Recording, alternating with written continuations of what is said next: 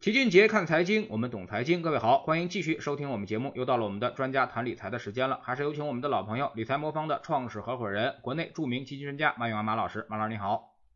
钱老师好，大家好，我是理财魔方马永安。最近呢有传言说呀，这个 A 股连续一个月破万亿的成交量啊，这个一半都来自于量化交易啊。然后呢，据此推断。说这就是 A 股成交量爆棚，但是指数并没有怎么上涨的原因啊。那么这个量化交易对于很多听众来说啊，都是很陌生的一个概念啊。马老师能不能给我们解释一下什么是量化交易？它真的能够这个成为 A 股的收割机吗？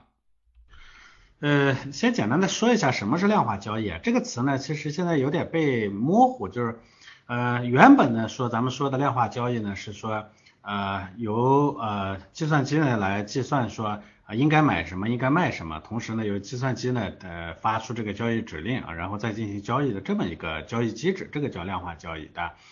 呃，但现在呢，那但通常呢，大家说这个的时候呢，就会带着一个另一个词，就是说，呃，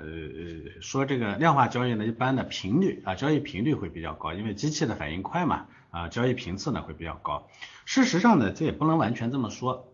因为现在大部分的这个呃投资啊，就算是那些主动基金经理的投资，它后面呢其实也要用大量的这个量化决策啊，要算数据，要算模型，最后呢要给出一个结论。那当然了，有一些呢基金经理的最终呢会按照这个结论呢去进行调啊，决定采纳或者不采纳。但事实上呢，这个你说现在要没有量化决策过程的这样的投资呢很少了，大部分的投资其实都有量化的参与。那说回到传统意义上的这个说的这个量化投资啊，我想大家现在说呢，说这个交易量的增加，主要是主要引起这个交易量增加的这个量化投资，应该说的还是传统的这个量化投资，就是机器计算、机器触发交易的。嗯，那么这个呃这个呢，我们叫狭窄意义上的量化投资。要说这个呢，会影响到整个市场，甚至成为市场的主要的这个啊资金来源。这个呢，我觉得还是有点啊别有用心啊，这个又不是很懂量化交易。呃，这次呢说这个量化交易呢占一点七万亿一半的这个谣言，其实也有很多错误啊，交易量、换手率、成本呢都算错了啊，所以具体的这个呃数据呢，很多这个机构都辟谣过了。我们国家的这个量化交易其实规模远没有大家想象中那么多，就纯粹的机器触发的这种交易远没有那么多。嗯，具体的这个数字啊。呃，究竟是多少呢？大概估算呢，实际上我们的这个一点七万亿的这个呃这个交易量里头呢，实际真实的来自于机器触发、机器决策的，可能也就两三千亿。这个占比呢，其实比那个北上资金啊还要少一点，比这个呃融资融券的这个资金呢还要少一点。你说它呢影响到整个市场或者成为市场的主流的这个交易品种呢，这个呢我觉得都是不准确的。当然了，这会很多人说。呃，现在主动投资基金经理也会用机器来做量化决策，那呃量化基金呢更是用量呃用机器来在做决策。这个机器交易和人做交易哪个更好？这点上呢，我倒确实认为机器会更好一些。呃，因为呃机器呢，它的它能处理的数据量呢会更多啊，这个人呢天然的其实能处理的数据量是有限的。所以，我们人呢，一般在处理前呢，会先做个模糊决策，决定说判断说什么东西是影响市场最主要的因素。我只分析这少量的数据，机器不需要，它可以把所有的数据都拿来，都进行进行分析，都进行这个判断，而且它的效率也很高，所以它的判断会更精准。呃呃，另外呢，它还有个好的方面呢，就是它能探克服一些人性的弱点，因为机器呢，它是按规则行事的，它不会像人一样说定好了规则，到时候呢又因为贪婪或者恐惧呢来不执行。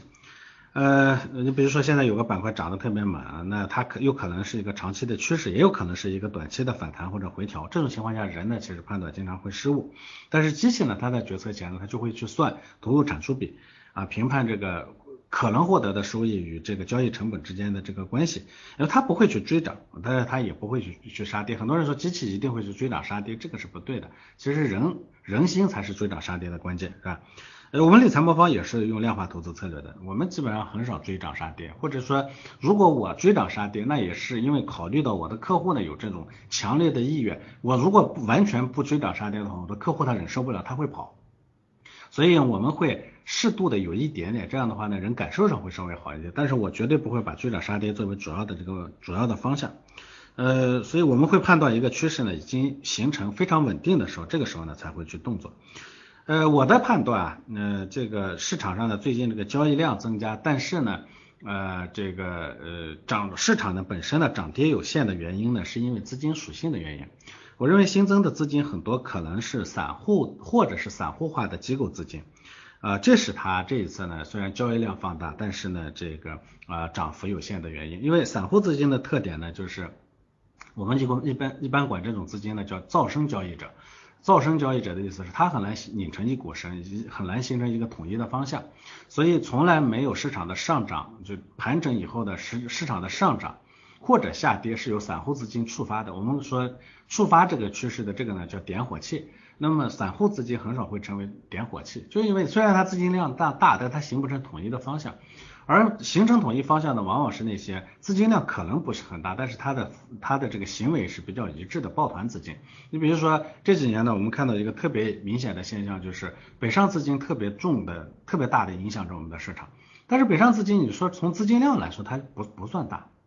在我们的市场里头占比也不算大，但是我们一看北上资金进来的时候，市场就会涨；北上资金出去，市场就会跌。为啥呢？虽然它体量不大，但是它呢，这个方向很一致，它的操作的思路方式呢非常一致，所以这就导致呢，他们呢虽然量小，但是能翘起比较大的这个趋势啊，起到了四两拨千斤啊，这个以小博大的这样的一个作用。所以结论就是，我认为把这次的市场的这个放交易量放大。呃，而市场不涨的这个原因呢，归结到量化基金上，我觉得这是一个错误啊，这是不对的。真实的原因就是，我认为是散户资金以及散户化的机构资金的进入啊，才是导致这样一个情况的关键。嗯，那么您觉得最近的这个成交量啊，那么大涨啊，那么对于市场有哪些影响呢？因为我们历史上来说的话，成交量高点啊，一般往往预示着行情高点啊，这次会不会不一样？呃，这点上呢，我觉得我我并不认为会有特别大的差异啊，就是呃成交量大呢，一边一般代表着市场的情绪，大家也理解说市场的短期的上涨或者下跌呢，确实是由情绪触发的，对吧？呃，交易量大，那说明情绪活跃，一般情况下呢，只要交易量大，最终的市场呢多半都会涨。我们曾经也统计过，说过去这些年呢，大概有。啊，十四次这个比较大的这个呃，就是呃交易量放放大到一万亿以上的这种情况，这种情况呢，大概集中发生在三个阶段啊，一呃一五年、二零年这两个阶段啊，再加上现在。那么，呃，这三个阶段呢，其实最终呢都带来的是市场的上涨啊，所以十四次里头有十一次呢，最终呢都是上涨的啊，只有几次呢，最呃几呃只有少数的几次呢，最后面呢是面临着下跌。同时呢，啊还有个情况就是，就算是个交易量落回来了啊，后面的市场呢也还会接着涨啊，所以我个人觉得这起码对市场来说是一个好的信号。那么今年的量化交易啊，确实这个回报是很不错的啊。那么特别是这个，尤其是一些价量关系的这么一些策略啊。那么呃，马老师，你要不要趁这个机会啊，澄清一下理财魔方的量化投资啊和这些饱受诟病的一些高频交易啊有哪些区别？呃，说实话，这这个我们市场对这个高频交易呢会有一些，虽然理财魔方不做高频交易，我们做的是极低频的交易啊，但是我也要给高频交易呢正个名。高频交易它本身并不是洪水猛兽。这个嗯，市场呢，它是怎么形成的？它是由大量的交易最后形成了一个主线，对吧？呃，意思是说，呃，我们之所以有市场，就是因为我们不知道哪个东西真正的是最好的。我们个人，他只有通过无数人拿钱去投票，最终呢才得到了那个好的结果。这是市场呃的存在的这个本意。呃，所以嗯，高频交易呢，它在里头呢，其实起的是更快和更准确的抓住那个机会的那个那个角色。你不能说这个市场上呢有人更呃反应更快。有人呢，这个对价格的价量关系的把握更敏感，你就说他是错的，那就意思是说，所有进入市场的人，你不能变聪明，大家都应该是笨的，这才好。你这个市场里头有人聪明，他就不对，对不对？所以这个呢，我觉得是不对的。那同样呢，其实对呃高频交易的第二个质疑呢，是大家觉得高频交易呢会放大波动，这也是其实也是那个散户呢不是高频交易是吧？这这个那那散户呢这种跟风跟涨。统一的方向的这个操作，这个呢反而更大的放放大了这个市场的波动，是吧？其实现在的高频交易呢，它的策略已经非常复杂了。各个种高频交易呢，其实它的策略呢有买涨的，有买跌的，有买价差的，有买各种各样的这个问题的。所以它其实并不是呃，所以大家都照着一个方向操作，呃，最终呢，你说这个高频交易会放大，高频交易很多时候甚至是抑制这个波动的，它这是高频交易的一个。啊，一个基本的情况，当然高频交易呢，它很有些时候确实会脱离基本基本面，但是脱离基本面它不是投资的错，这个投资它本来就有看技术指标的，有看基本面的，你不能说。啊，这个市场上呢，看基本面的就是就是就是圣人是吧？做那个技术的他就是小人，这个显然不对，对不对？有的人就是看着价格和量来做做投资的，有的人就是看基本面的啊。大家都看基本面的话，这市场上没交易了。对吧？不活跃的市场，最终它也会失去它价值发现的功能啊，所以这个呢，我觉得是呃基本的一个理逻辑。但是呢，我们也讲说，高频交易对大部分人来说，他很难把握。我们很多人呢，其实看到高频交易是错，是因为他以自己的能力去衡量人家的高频交易。我们我们当我们既不会看那个。啊，量价指标，同时我们也没有任何的其他的技术手段呢，去去能跟踪这些的时候，如果我们频繁的去里头交易，基本上都是被送上去让人家割韭菜的这个这个这个这个这个工具，所以对大部分人来说呢，频繁交易的成本很高，是吧？啊，是不合算的啊，这是这确实是。那我们的这个理财魔方呢，我也讲了，我们其实是个很低频的交易。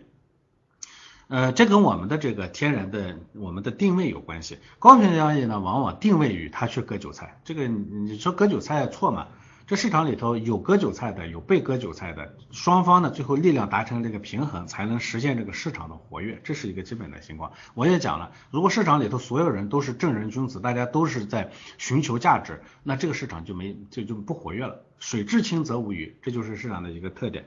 呃，但是呢，高频交易呢，基本上都是奔着割别人韭菜去的，所以它一定是要去获取超额收益的。但大家都知道哈，高频呃这个超额收益后面一定是高超额风险，所以呢，所有做高频交易的机构呢，其实都风险蛮大的。有些人说不对啊，有些私募基金做高频交易的那个它的波动很小，高频交易还有个特点就是它往往呢在嗯长时间呢可能是波动很小，但突然来一下，比如它就是某些东西做错了。定位错了的时候，它一下子的回撤就特别大。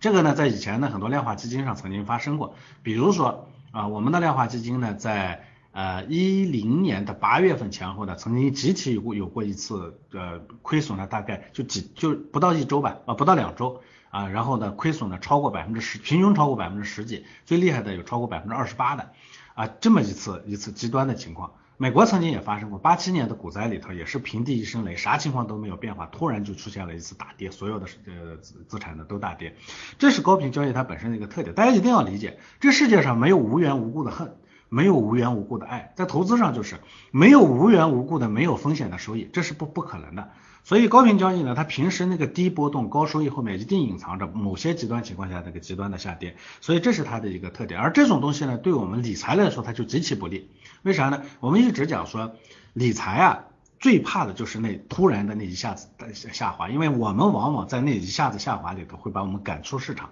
这个呢我们叫最大回撤。啊，是吧？所以我们呢一定要把那个最大回撤控制住，而要控制最大回撤，高频交易往往是实现不了的，或者以割别人韭菜为目的的这样的投资行为，往往是实现不了的，只能用资产配置这样的理财模式啊，这是它的一个差差别。而资产配置往往是极低频的，全世界的资产配置策略呢，基本上都是低频的，所以我们的交易成本呢非常低啊。我们虽然也用量化解决策。甚至我们的交易触发那个信号也是机器触发的，但是我们的频率很低，所以还是回过头来第一个问题上，我跟大家说的，量化投资不见得是高频的，量化投资也不见得都是去割别人韭菜的，有的人呢是用高频的量化交易去割别人韭菜，有的人呢用低频的量化交易来去控制风险，我们就属于后面的那一类。呃，那么问您一个实际的问题，就是说您觉得这些高频交易啊，长期能战胜指数吗？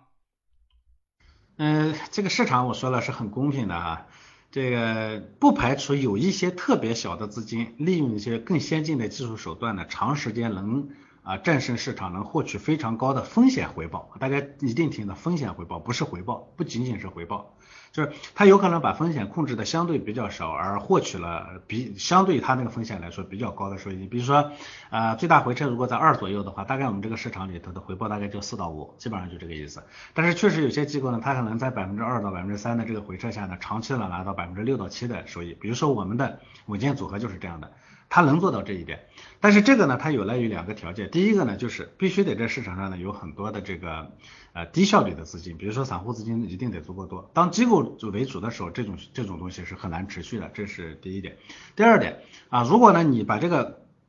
呃这个这个风险呢控制的跟那个呃是跟指数呢一样的时候，你要是说想长期战胜指数。也非常困难，这是第二点。当然还有一点啊，就是资金量的问题。那种小的能稳定很长时间能战胜市场的这个策略呢，往往它承载不了呃资金量，就它能承担的资金量很小。你就可以理解，这个市场总体它是比较有效的，水呢总会往低处流，但是偶尔呢会有这个水洼子呢，那个地方呢水呢它留住了，哎，别的水都流下去了，这个地方能流入水，每一次到这个地方呢都会流一点，每一次的水到这儿都会流一点，这种呢就叫特别小的局部的无效市场。这种局部的无效市场呢有，但是不可不可能很多。那你说本来一个呃这个一平方米的湖面上呃一平方公里的湖面上有一半的地方都是那个水洼子，那所有人都看见了，都冲过来了，很快这水就被舀光了。所以呢，这种特别小的这种无效市场呢，它是呃能承载的资金量特别小。所以你要看到说有一个大体量的资金能长时间的在同等风险下战胜市场，绝无可能。哎，只有极小的，而这种极小的呢，在量化投资公司里头，往往他会做自自营啊，他会放在自自营里头去做，他不会放给别人的，就那么点小的小的挣钱的机会，往往呢可能就能承担个几承承拉个几百万上千万的资金，我要出去拿出去一卖，很快这个水洼子就被咬光咬光了，所以啊，长时间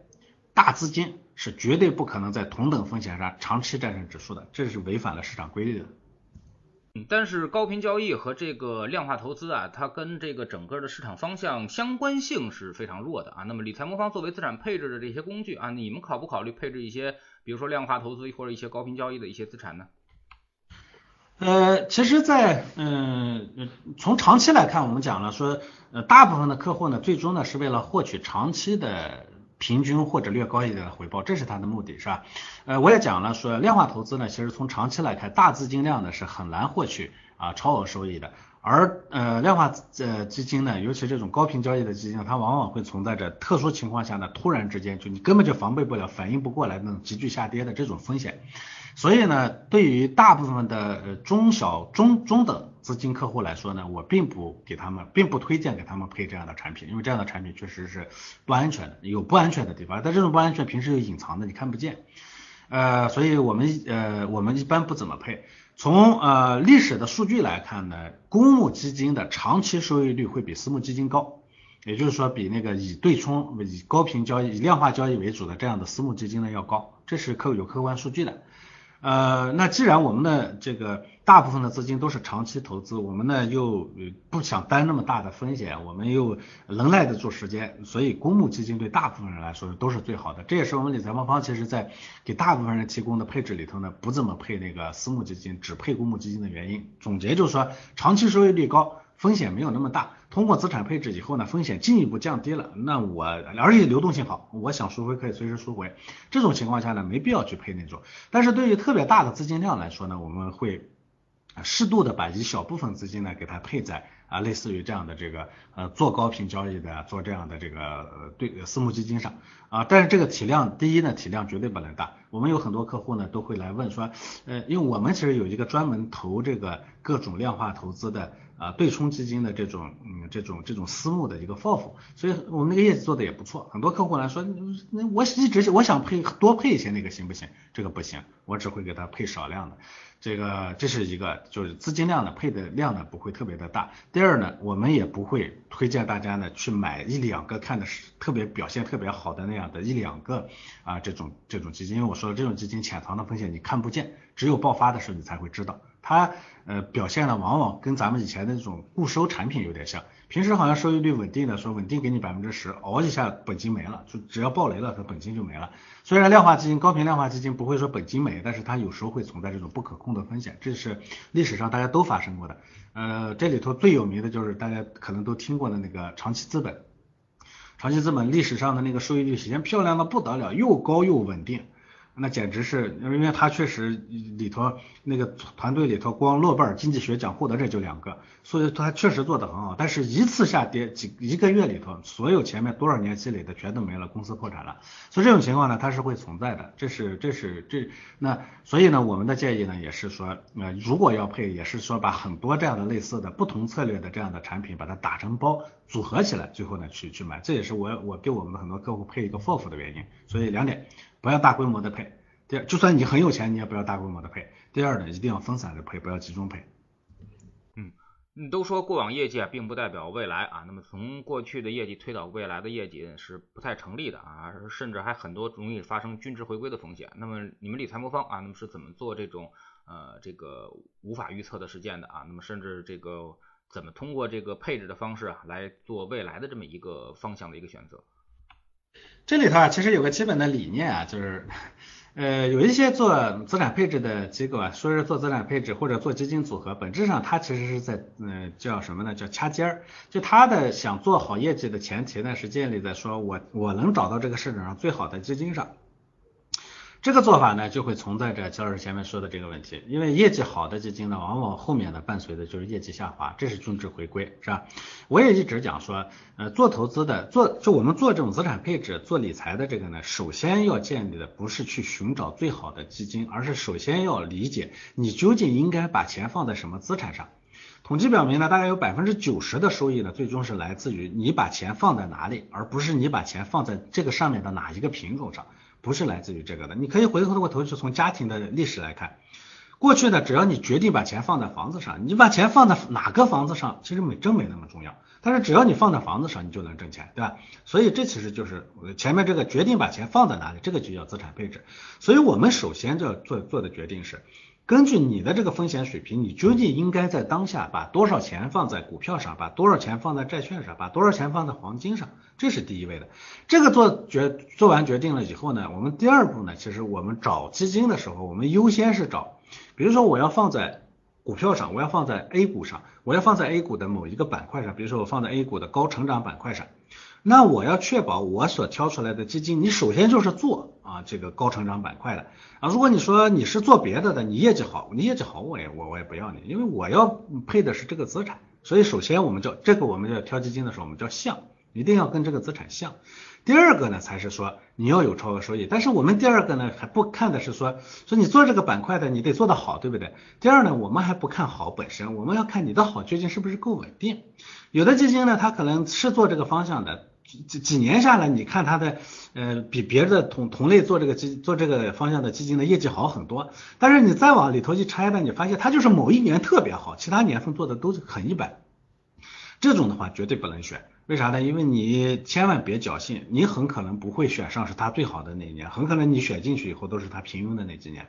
所以优先要看他的那个超额收益能力是不是够稳定。有的人可能说最后总的下来呢不如前面说的那只基金，但是它每年呢都稳稳的会有一些有表现的会好一点。哎，好的不会特别多，但每年都会好一点。这样的基金就比刚才我说的那个要值得选。所以我们第二叫超额收益能力的稳定性，第三才看高低。当稳定性大家都差不多的时候，哎，如更高的那当然更好。所以我们选基金啊，在这个里头呢，从来不会去简单的去看它的业绩好坏，这也就绝对不会有齐老师前面说的那个说，哎，最近业绩好，你把它选进去，最后业绩差了。这是那些上来就是说我不管什么资产配置，我就看哪些基金好，我把它们拢帮拢放在一起做个组合，这种思维的这个。呃，弊端。我原来写过一本书叫《丰富管理手册》，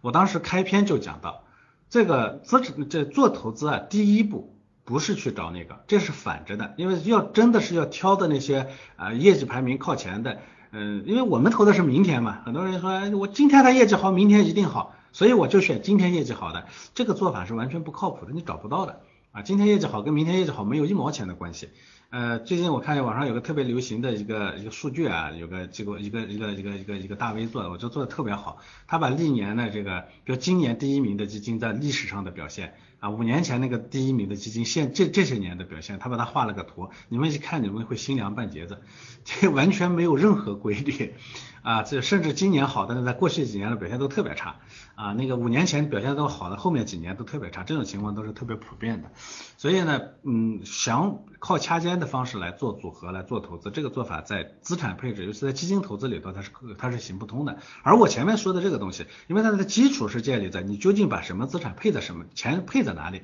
这个东西是有规律可循的啊。有很多呃这个理论呢，都在都支持说，你大致能判断什么样的资产在当下可能更值得去配这个事情，而且成功概率很高啊。所以我们的这个逻辑呢是这样，所以我们坚持资产配置优先，风险控制优先。啊，之后呢，基金的选择我们没有那么重视，但是呢，实际上我们的基金选择呢，因为我们的这套逻辑呢，反而呃效果不错。我们历史上的基金池呢，大概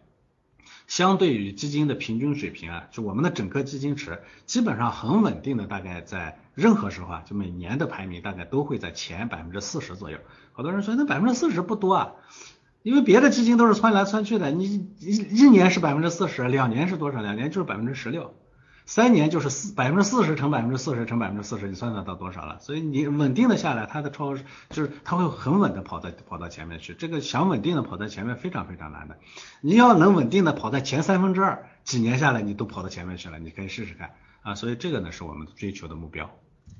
嗯，那您为什么不用指数基金来做配置呢？啊，如果要是做全行业或者是全部的这个风险露出的话啊，那么。用指数基金的话，应该是每年至少能够做到前三分之二，这是肯定的啊。那么，呃，如果用指数基金做全行业配置，是不是怎么说呢？第一个，我们可能不需要买那么多基金了啊。第二个呢，可能它也不不需要对于基金经理有更多的依赖了啊。那么，说说您的考虑，为什么我们现在选择这么多的主动而不选择指数呢？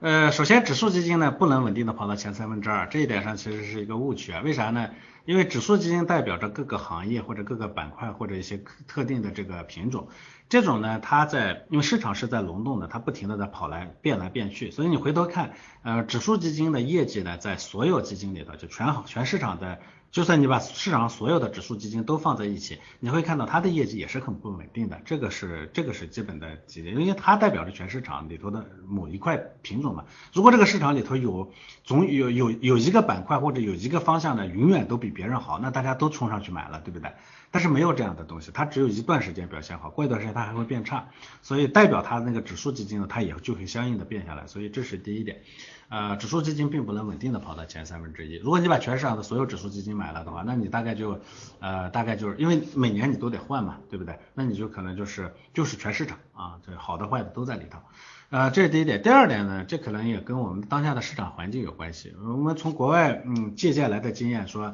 呃，指数基金是最好的投资品种，是吧？这个主动基金经理呢跑不赢指数基金啊，这是巴菲特呢。向全世界灌输的一个理念，虽然他自己是个主动基金经理，但是他会向全世界灌输了一个观念，说指数基金最好。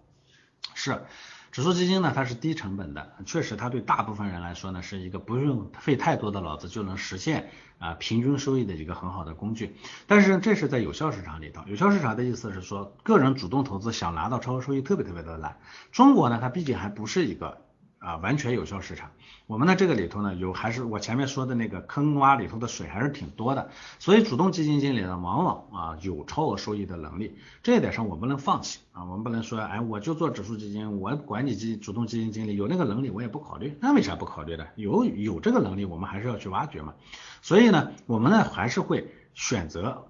虽然我们在配置基金的时候，我其实从来不考虑它是主动基金还是呃叫指数基金。但是从这些年主选，就按照我前面那套逻辑选下来，大概呢，我们有百分之六十的左右呢会配在指数基金上，有百分之四十呢还是会配在嗯这个主动基金上，就是因为这些主动基金经理呢满足我前面说的那个又像又稳又有超额收益能力，啊满足这三个特点啊，那如果是有这样的三个特点，我就会把它配进去。我们不能拘泥于说人家说的我们就一定相信啊，这个这个不一样，因为环境毕竟不一样啊。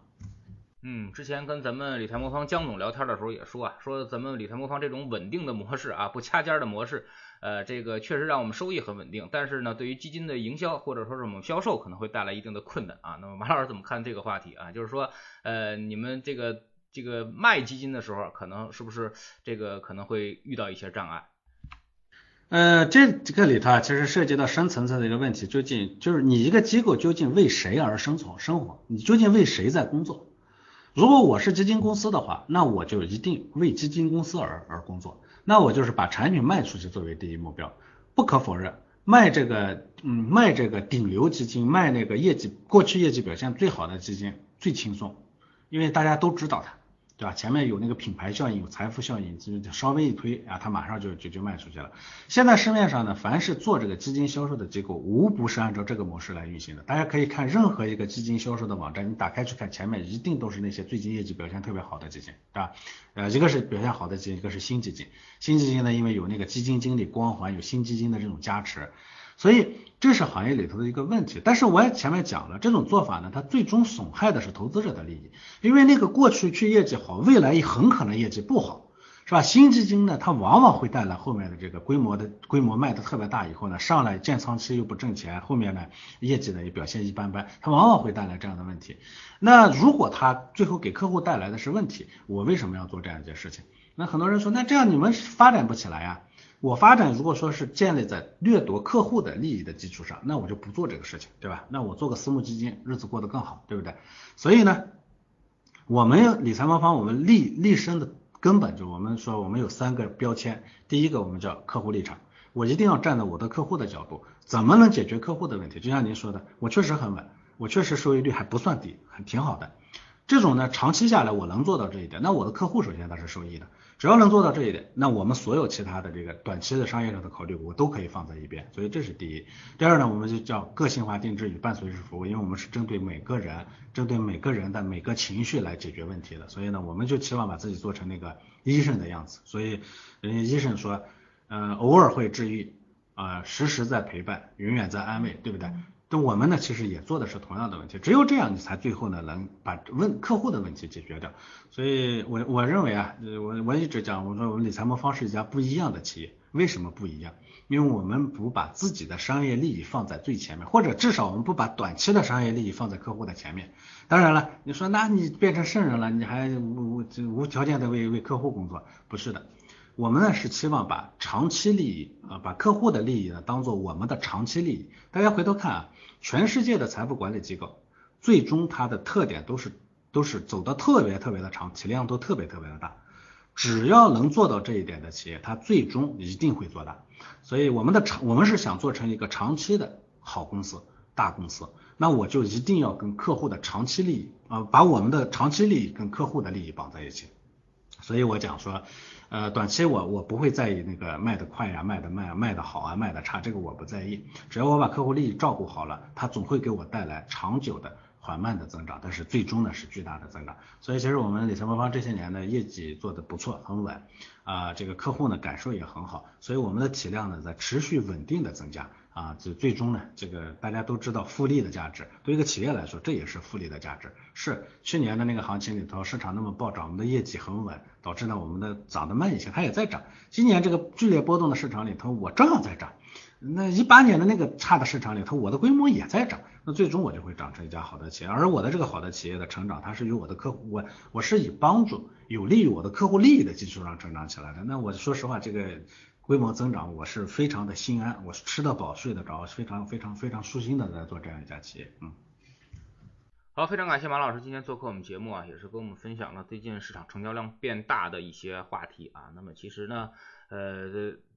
基金这个东西啊，呃，不是说用过去的业绩就能预测未来的业绩的。其实今年呢，可能很多人都有深有体会啊。二零二零年的一些大神基金经理，今年其实是过得最惨的啊，那么回撤最大的啊。最近呢，听说某位基金经理。那么之前呢都是赫赫战名啊，那么最近可能一段时间反而是抑郁了啊，那么跌的已经抑郁了啊，那么可见这个行业的压力之大啊，那么也没有常胜将军可以那个出现啊，所以说我们还是要本着这个尊重市场或者什么叫敬畏市场啊，那么要均衡配置这么一个思路去投资市场。非常感谢马老师，再见。好的，再见。